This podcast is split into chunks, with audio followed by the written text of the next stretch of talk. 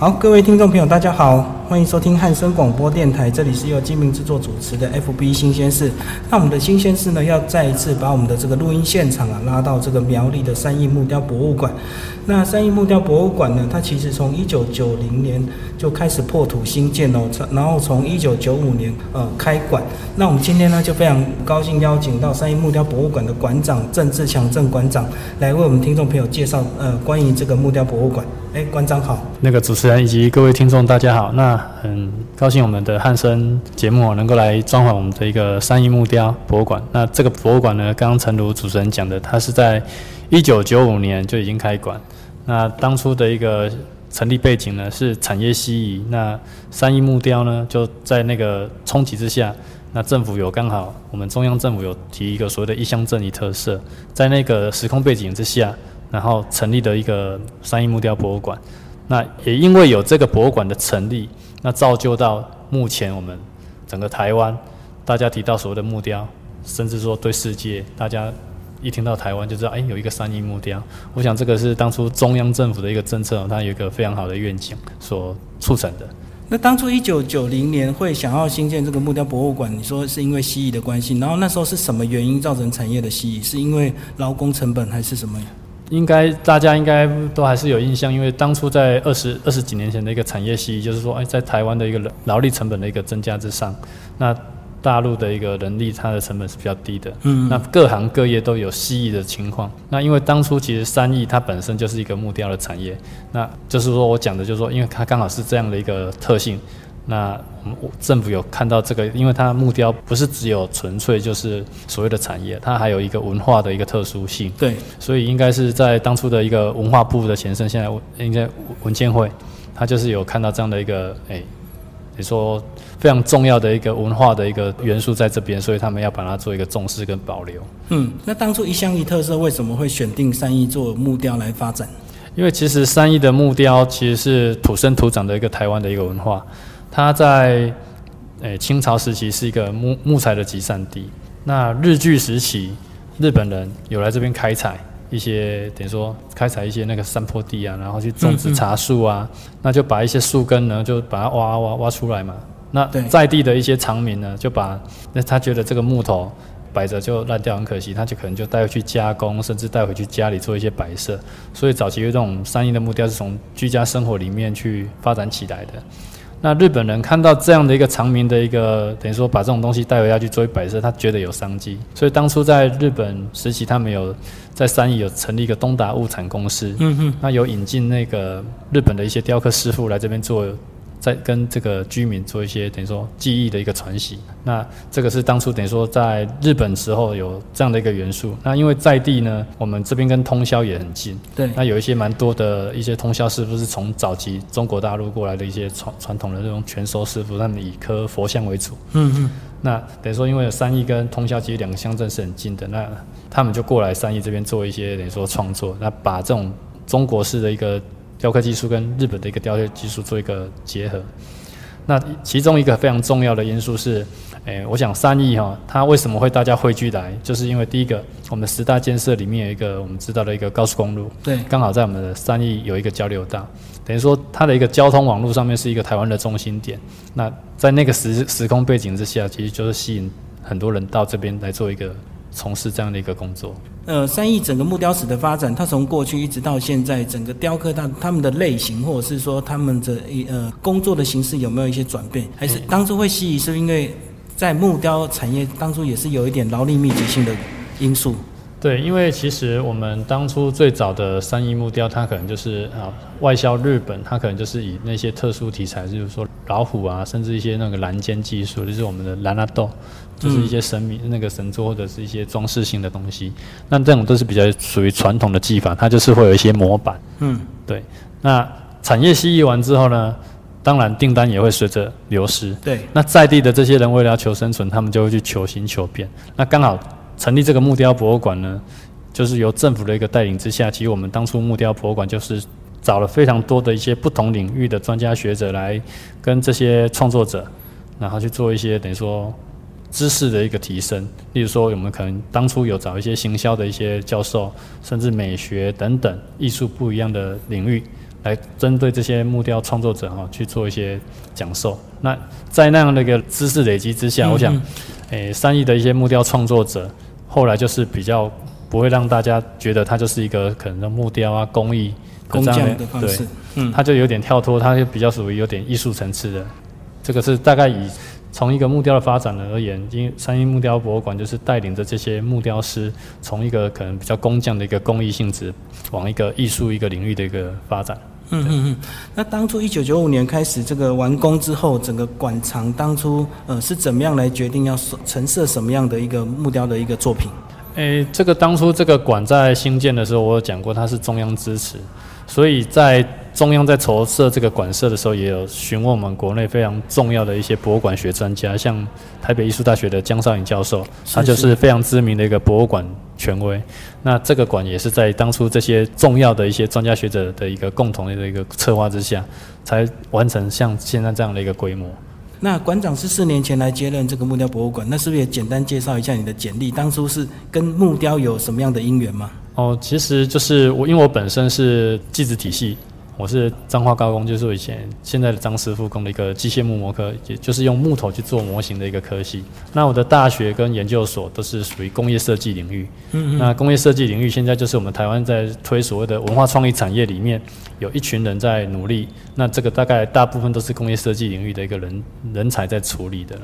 那刚好因缘际会之下，就国家考试也是考这种属于记忆类。那刚好就是也分发到我们的。文化部的一个附属机关台湾工艺研究所，嗯嗯，那等于说它是整合整个台湾的一些工艺。那我当初是负责一个它的技术组的木工坊，是，那那当初也是把那个单位的一个木工的一个培训，那从一个没有到有，也是把它做起来。那后来因为我本身因为我现在是住在苗栗啦，所以因为车程的关系，所以我后来就是请调回来苗栗。那刚好在四年前，这个第一任的馆长他做了十七年哦，那。他退休了，那知道有这个机会，我们就跟上面做一个等于说争取啊。那是是是，长官也觉得哎哎可以尝试看看，那就让我们有这种哎发挥的机会。那我们非常感谢那个之前那个县长的提拔。嗯嗯嗯。那馆长这样子，四年前跟现在，呃，你在这四年有没有进行一些呃创新的一些做法？因为我知道其实过去大家会比较不太会把木雕当做一个真正的艺术品，好像就是一个工匠或者是它是一个摆设品而已，对不对？嗯，那其实我这四年里面，基本上我们可以看到，其实木雕馆在这四年里面有非常多的一个等于说转变了。是，好，例如说我们办了一些国际木雕竞赛，那在竞赛的这个部分里面，其实大家可以看到，从这十几年来，大概都是各国都蛮踊跃参加的。嗯嗯。那其实我觉得这个是一个非常好的一个平台，让大家可以做做做做一个较劲。那我想在今年我们。应该说，我们每一年都会去检讨说，哎，这个今年收的作品，那它的一个价值，或者是说它的一个艺术的一个层次，大概是怎么样？其实这个在评审机制里面，他们都会去做讨论。嗯，那从这里面我们再去修正说，哎，未来要怎么去突破？所以我们在今年的一个木雕比赛，我们可能就会把传统跟当代的一个部分再做一个分分离。那另外我在文化部的一个资源之下，就是说有那种经验，我觉得这种传统技艺其实。慢慢在流失，对，所以我把这个木雕师傅的一个等于说最高荣誉的一个新传奖，我把它做一个筹设，那所以在全台湾的一个木雕师里面，他们看到这个奖，他们其实是非常向往的，那他一定是非常崇高的一个地位，那这个也是在馆内目前我等于说有创设出来。新传奖，对对对，那另外就是我还有办理两两三年的一个文创木雕文创的一个比赛。就是说，诶，当一些大专院校的设计相关科系的学生，能够运用他们的一些概念，把这个木雕的元素放在他们的一个产品里面，这个大概大概都是这几年是新创的一些诶计划了。那在交流展览的一个部分，那过去其实木雕博物馆有办有请一些大专院校的教授，嗯嗯，来针对。诶，五大洲有分别的一些国际的一个作品的一个交流，把国外的一些好的作品带到台湾来陈设，然后让在地的这些师傅可以有一些提升。嗯，那其实我这几年也是也是有做这样的一个行为，只是说我慢慢的把这种静态式的把作品邀进来台湾这种方式，把它改变成，诶，有机会的话就请国外的创作者到我们的三义实际做一个创作，让在地的师傅可以去。体验人家国外的创作者他们的一个创作精神。那这个其实，在去年的一个这种交流展是蛮成功的。是，我们就是刚好有邀请到金泽日本金泽工艺美术大学的一个雕刻系教授。那个石田洋介教授，嗯哼，等于说他也有到现场来做一个类似艺术家驻村，那实际上也有做一件作品在我们的馆内，那这这个都是有有在改变的，其实木雕馆都有在改变。那另外就是我，呃，也会把这个木雕博物馆呢，就是不是只有纯粹是我官方的一个馆舍，我还会跟我的社区的学校，或者或者是一些社区的团体做一些结合。所以我跟在地的一些学校的校长，我们都会去沟通。诶，他们可以把利用寒暑假，是把学生呢利用低中高年级的一个区分哦，然后等于说啊在寒假作业里面让他们来体验诶木雕博物馆，甚至说诶你在地的这个木雕产业，那从小把这个记忆能够扎根。对，我想这个也这几年也有在。在做，那我想这个，因为这种扎根的动作不不是一下子就可以看得到了，不是短时间看到，未来应该是可以看到成效。那我们另外还有办所谓的寒暑假的新传创作营，嗯嗯，那我在这我来我接任的时候，我就是也是首创把那个传统的一个记忆班把它做一个成立，因为我之前可能早期就属于比较属于创作型的，那它可能就针对大专院校，那我接了之后，就是除了大专院校之外。我还会有把木雕师的二代再把它吸引进来，然后甚至把这些比较一级的一个木雕师，全台湾的这种比较传统式的，不管还有当代式的，我们都一起做，在这个馆里面做一些，等于说让他们做切磋。我想这几年应该这个变化，整个产业界大概都有提，等于说都有感应到了。就是木雕博物馆在诶，不管是传统或当代或者是艺术，基本上我们都是能够全面性的去做一个执行，我们这边都会很努力的去推动。这样讲，木雕博物馆它的使命是不是就是需呃要把这个台湾的整个木雕艺术的变成它是一个领头羊的角色，不是单纯只有教育跟展示，它还要带领着这个台湾的一些木雕师傅，然后走出国际这样子。诶，其实，在我们的官网上面其实也有讲到，其实三一木雕国博物馆它的成立跟它的使命就是，诚如主持人讲的，我们要发扬台湾的一个木雕的一个技艺。那当然。有能力有机会，我们一定会很努力、很愿意把这些创作者带带出国外。那因为之前是比较诶，两岸等于说交流比较热络。那在这个部分，其实在前几年基本上这个部分是做的蛮成功的。那至于国外的部分，那其实也蛮多一些外国使节有来这个馆做一个参观。那他们也是非常踊跃的，想要跟在地的这种创作者做结合。那我们都会把这些资源跟那个我们在地的协会。去把这种讯息给他们，让他们可以诶有多个触角可以去推动这个台湾的一个特殊文化。这样，身为一个这个公部门的一个博物馆，当然最重要就是教育宣传的一的目的啊。但是呢，在呃馆方我看到他也是有着收一些门票的。那我们博物馆这边是不是呃每年是不是也会有一些营收的一个考量，或者是说呃一些营收的压力？诶，其实基本上因为这个馆是。等于说它是一个收费型的馆舍，它是从一开馆到现在都有收费。对。那其实我们大家知道，其实你要做一个文化事业里面，你要说从这里面去获利，是基本上是非常困非常困难的。嗯。那这个馆呢，其实算是蛮幸运的，就是说从一开馆到目前为止，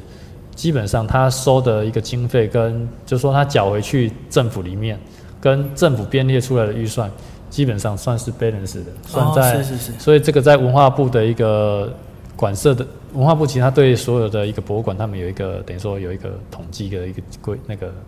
资料，那其实他们对这个馆是非常肯定的，嗯嗯，就是说，哎，至少你收的门票。跟你一个基本的一个维持，哎，至少是打平的，那你也不会说超出太多的一个公务预算。我想这个绩效就非常不容易是是是，因为大部分的博物馆几乎都是赔钱在经营，为了教育，所以他门票也没办法收太贵。对，其实我们的门票也没有很贵。是是是。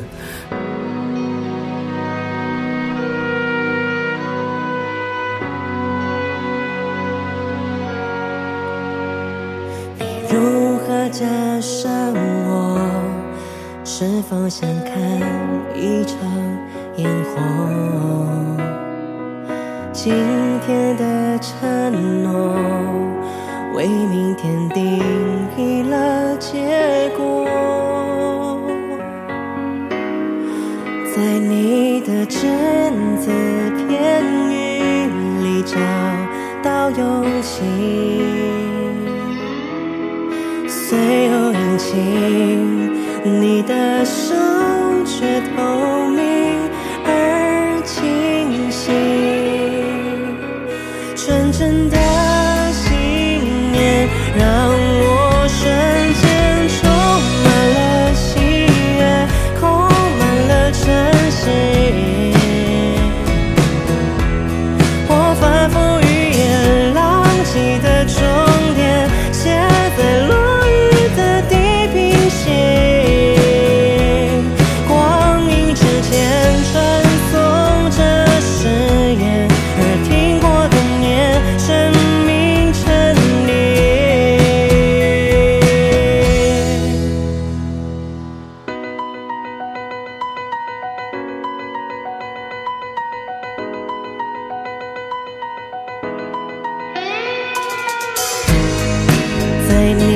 的只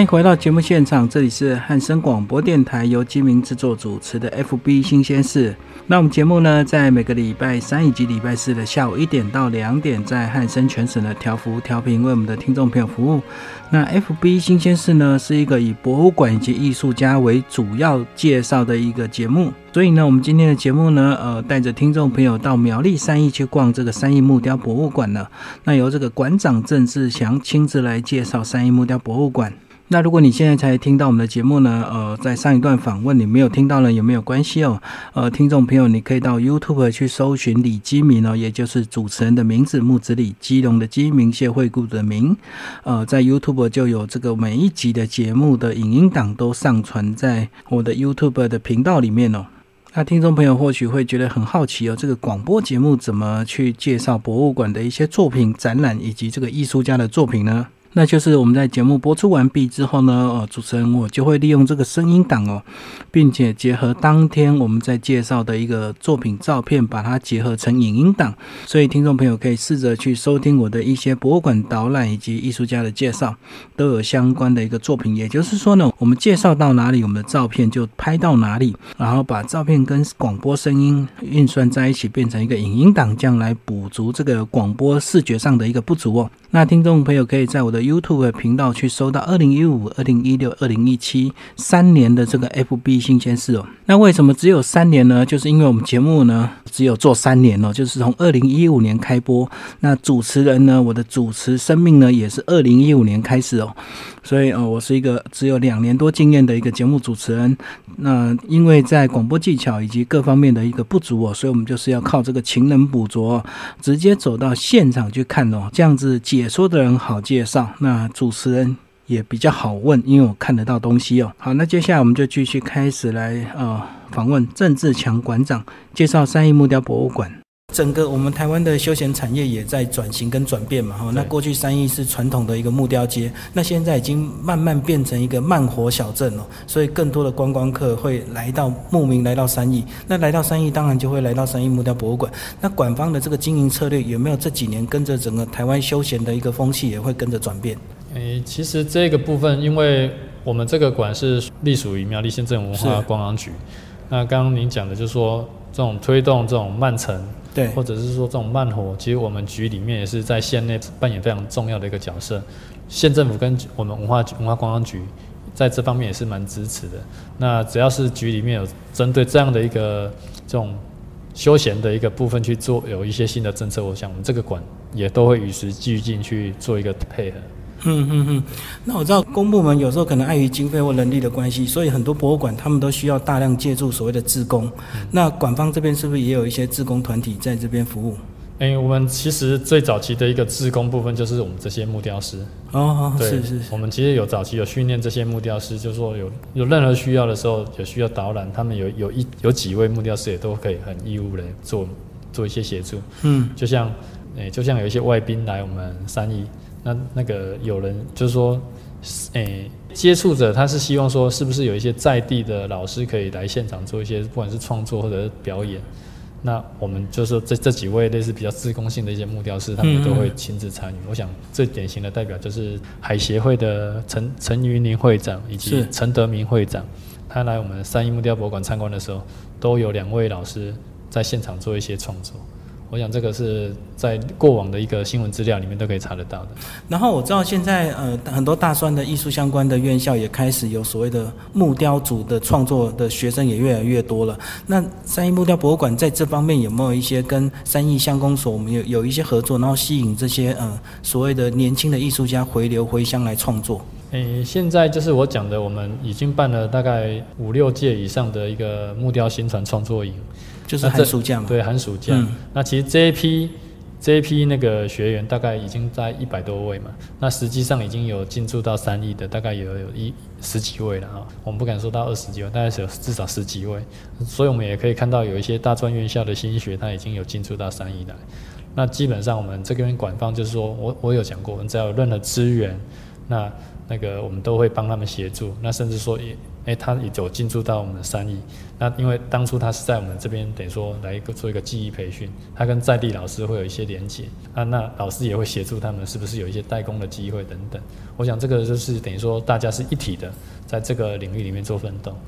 那馆长从呃最早的这个工艺研究所一直到这里，看过很多所谓的木雕的作品，很多木雕大师的一个作品。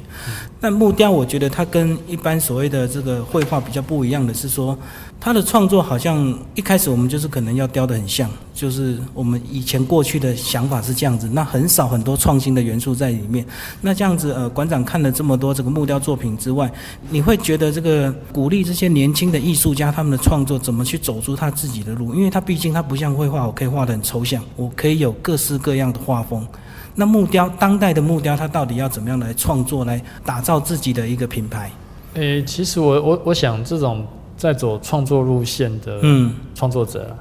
那其实你要获取这种概念跟元素，其实我们一直在所推所谓的，不管是文化创意产业或者是文化资产。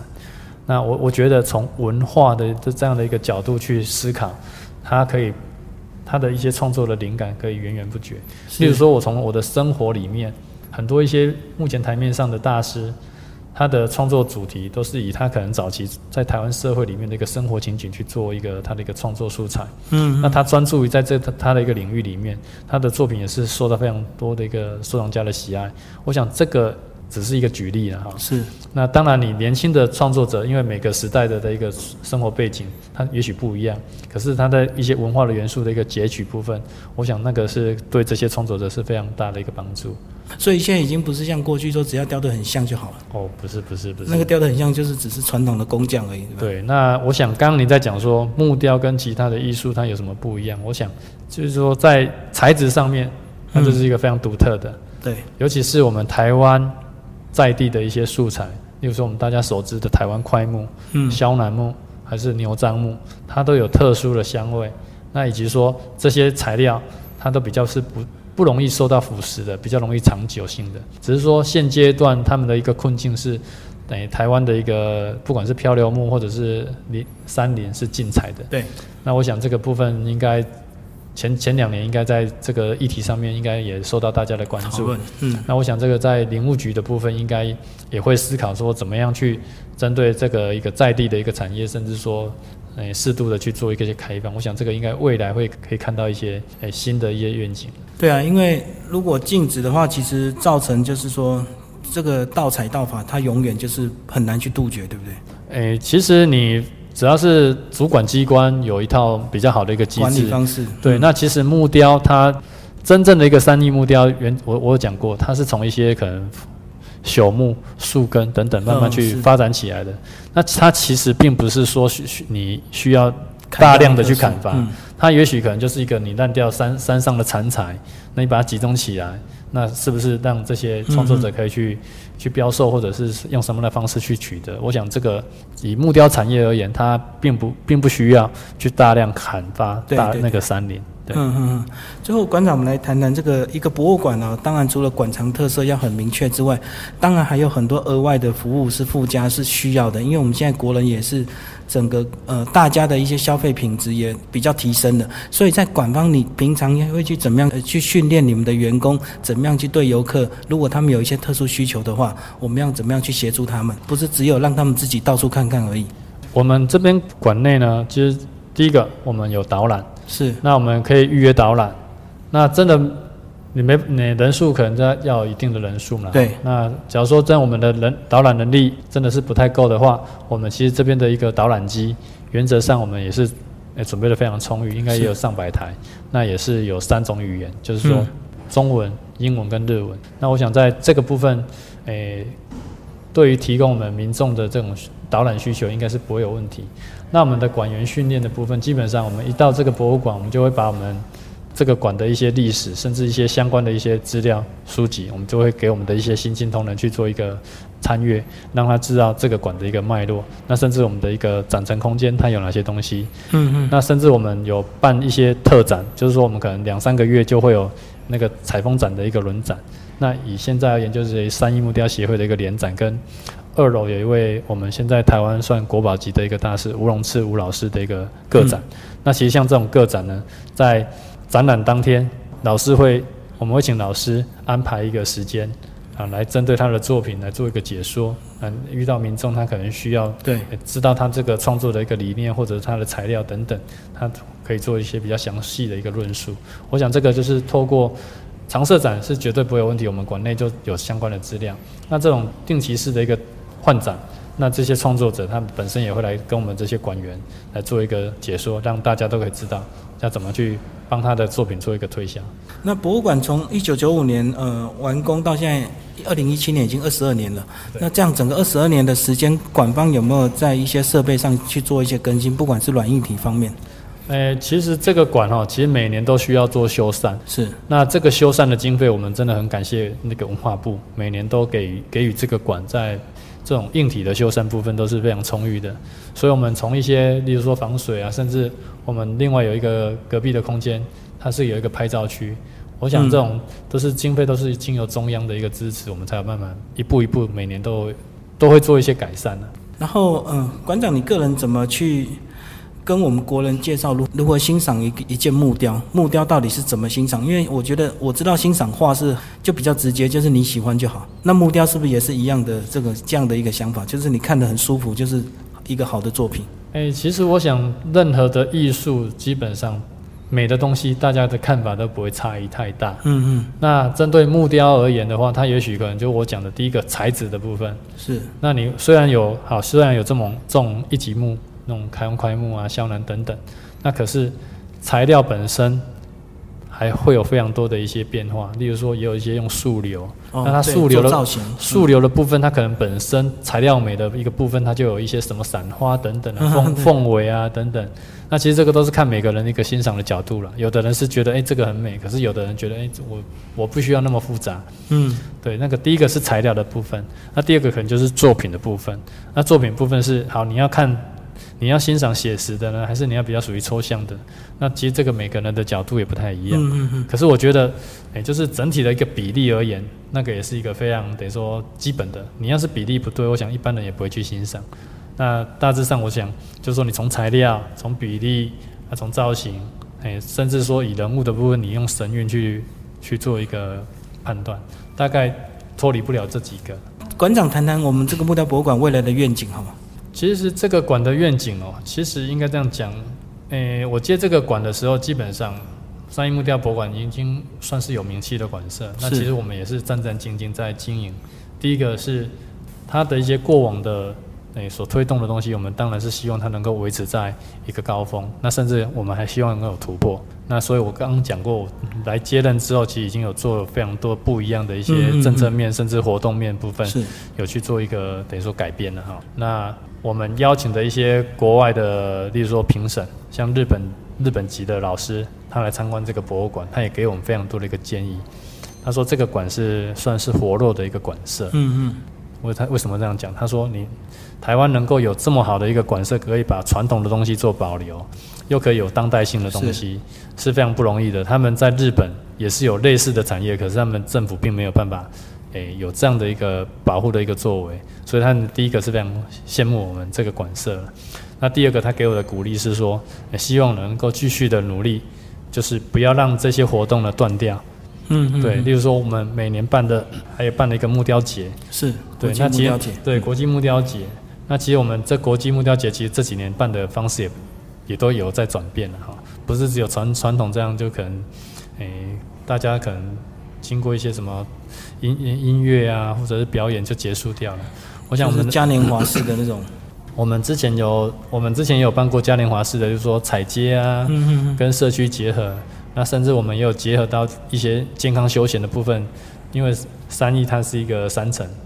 那有我们有办过从圣心到我们苗到我们博物馆有用办用路走甚至路跑的方式去做一些结合，那甚至我们也有把诶鲁班宫的一个鲁班记的一个方式也做一个呈呈现，所以我们其实都会在这个等于说传统的一些元素里面去挑适合在木雕发展的一个活动里面，我们都会等于说让它维持住，那让这个馆呢能够持续保持它的一个活力。那当然，我其实对这个馆，我最最终的愿景，我是希望，其实假如说中央能够有能力的话，它归属中央，也许它的发展性又会不一样。嗯是是对，是，因为毕竟中央的资源以及它的一个能量更多。我想，三一木雕是一个非常不容易的一个台湾独特的文化。那当然，我们县政府也是很支持，只是说，我觉得有更好的一个资源的话，我想对这个馆的一个发展会更好。嗯，就跟很多学校，私立学校跟国立学校就是还是有差距的，对对对，嗯你地方政地方层级的高中跟国立的高中，它的资源就不一样。嗯，馆长会鼓励年轻人从事木雕创作吗？应该这样讲，我会鼓励大家要有一技之长。是，对，因为你有一技之长，你就不用担心说，哎，就是说可能会有什么失业或什么那样的一个问题。嗯嗯我想这个是比较重要的。然后看过这么多木雕师傅，嗯、你个人认为一个木雕师傅要成功的一些关键要素是什么？我知道过去很多老师傅都是可能做了一辈子的木雕，最后才会有一些名气。可是很多年轻人可能很难熬那么久。嗯，其实我觉得啦，第一个就是说，你一定要保持你那个学习的心态。像我讲的那个，我们现在二馆在展览的这个是乌龙赤武老师，他是从一个没有读书的哦塞啊、学徒啊，学徒哦，嗯可是他后来经过他，他其实他成名之后，他重点是他成名之后，还在学习。从他去补学历，从国中、高中、嗯 大学，他读到研究所毕业，嗯那我觉得他就是一个非常好的典范了。就是说，他虽然已经很有名气，可是他还是保有他学习的心。那甚至佛光山的一个诶、石雕总监，就是请请他去做一个处理。所以佛光山的一个佛陀纪念馆，很多的一些作品也都是出自于这个吴老师的。嗯我想这个重点就是说，你要保持第一个就是学习心，然后第二个，呃有的人也许成名之后，他可能对人的一个方式就可能会比较傲一点。嗯对那我选这个态度是非常重要的。我讲，你只要保持你的一个学习跟学习心跟诶、你自己的一个态度的一个部分是诶、让大家可以觉得他这是一个非常让让人家可以尊重的，我想这样就就会成功了。所以木雕艺术家也没有速成的，对不对？不是说你你每天努力的雕，你就一定会有一定的知名度或者是怎么样？对，其实应该这样讲啊，你一直在埋首在你自己的等于说工作里面，你不会去看看人家在做什么，哦，是，就就等于说你就没有在进步。嗯，那你说你能够让大家知道你是多么一个名气的老师，这也也是有限的。那其实我觉得，在一个刚踏到这个领域的一个创作者，他要成名的机会啊，其实最快的方式就是透过这种比赛的方式。比赛对，那其实木雕博物馆的比赛已经办到现在全世界大家都算公认，它是一个还蛮公平公正的一个等于说一个一个奖项了。是，对，因为这个这个奖基本上已经等于说算是世界级的。那我我想你要是能够再从这里面去获取到不错的名次，那对个人都是一个加分。就是一个比较快速的方法，就是比赛得名就用比赛得名是最快的。嗯哼，然后不是自己在工作室苦练，哦，没有没有，那个用苦练的方式是你遇到好的，等于说遇到大师，遇到知名的老师，嗯，可是不见得有有那么出名的老师，不见得你徒弟就跟得上。对，所以其实我觉得这种东西是要靠你自己去多去多去看，然后多去自己去钻研，然后有这种比赛的一个机制，多去参与，而不是说，哎，我有这样的一个比赛，结果你们都放弃了。是那最后面奖项都都给国外拿走，那我觉得这样就就失去他原本政府想要帮助大家的这种美意那。既然要比赛，就应该有比赛策略，是不是？是不是就是每一次都要很清楚的了解这个比赛的规定跟比赛的主题是什么？其实我们我们不会限制主题，哦，是我们就是单纯看你的一个作品的一个等于说艺术层次。性，嗯，所以我们在这种评审里面，蛮多都是一些学者的，比如说艺术艺术教授，嗯那甚至国外也是都是一些雕塑教授等等。那当然，那个大师级的技术老师也都是有的，我们都会让他穿插，让他这个奖项得到这个奖项的那个等于说作品，不会让大家是那个失望。对就跌破眼镜一样。所以就是整个在评审团的组成是都是很很按照比例上是都很平均的。对对对。嗯哼哼。最后我看到呃这边还其实还现在是平日的时间，还蛮多团体课的。那一般团体课大概都是什么？呃，都是国内的或者是国外的也有。其实这个馆国内外都有。嗯，是对，因为其实有时候我自己也会偶尔看一下，其实甚至一些欧美人士也都会自己来自由行的部分。那除了团体课之外，其实自由行的部分其实也蛮多国外人士会来自己参观。那过去录课多吗？诶，其实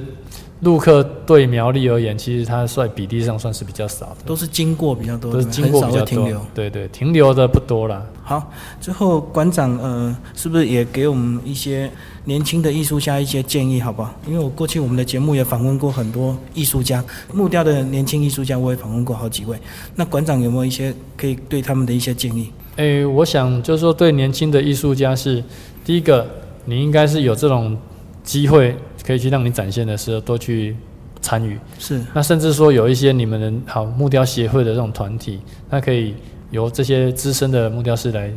提拔你们的。我想这种这种就是协会的东西，你也可以多参与。嗯嗯，那我其实对我们这些木雕创作者也曾也公开讲过非常多次，有需要木木雕博物馆的一个协助，我们也欢迎你们来跟我们木雕博物馆做一个联系。我因为我们这边绝对，假如说诶帮得上忙，我们我想馆方都会全力的一个协助跟支持。这个大概就是跟我们这个创作者做一个勉励了哈。那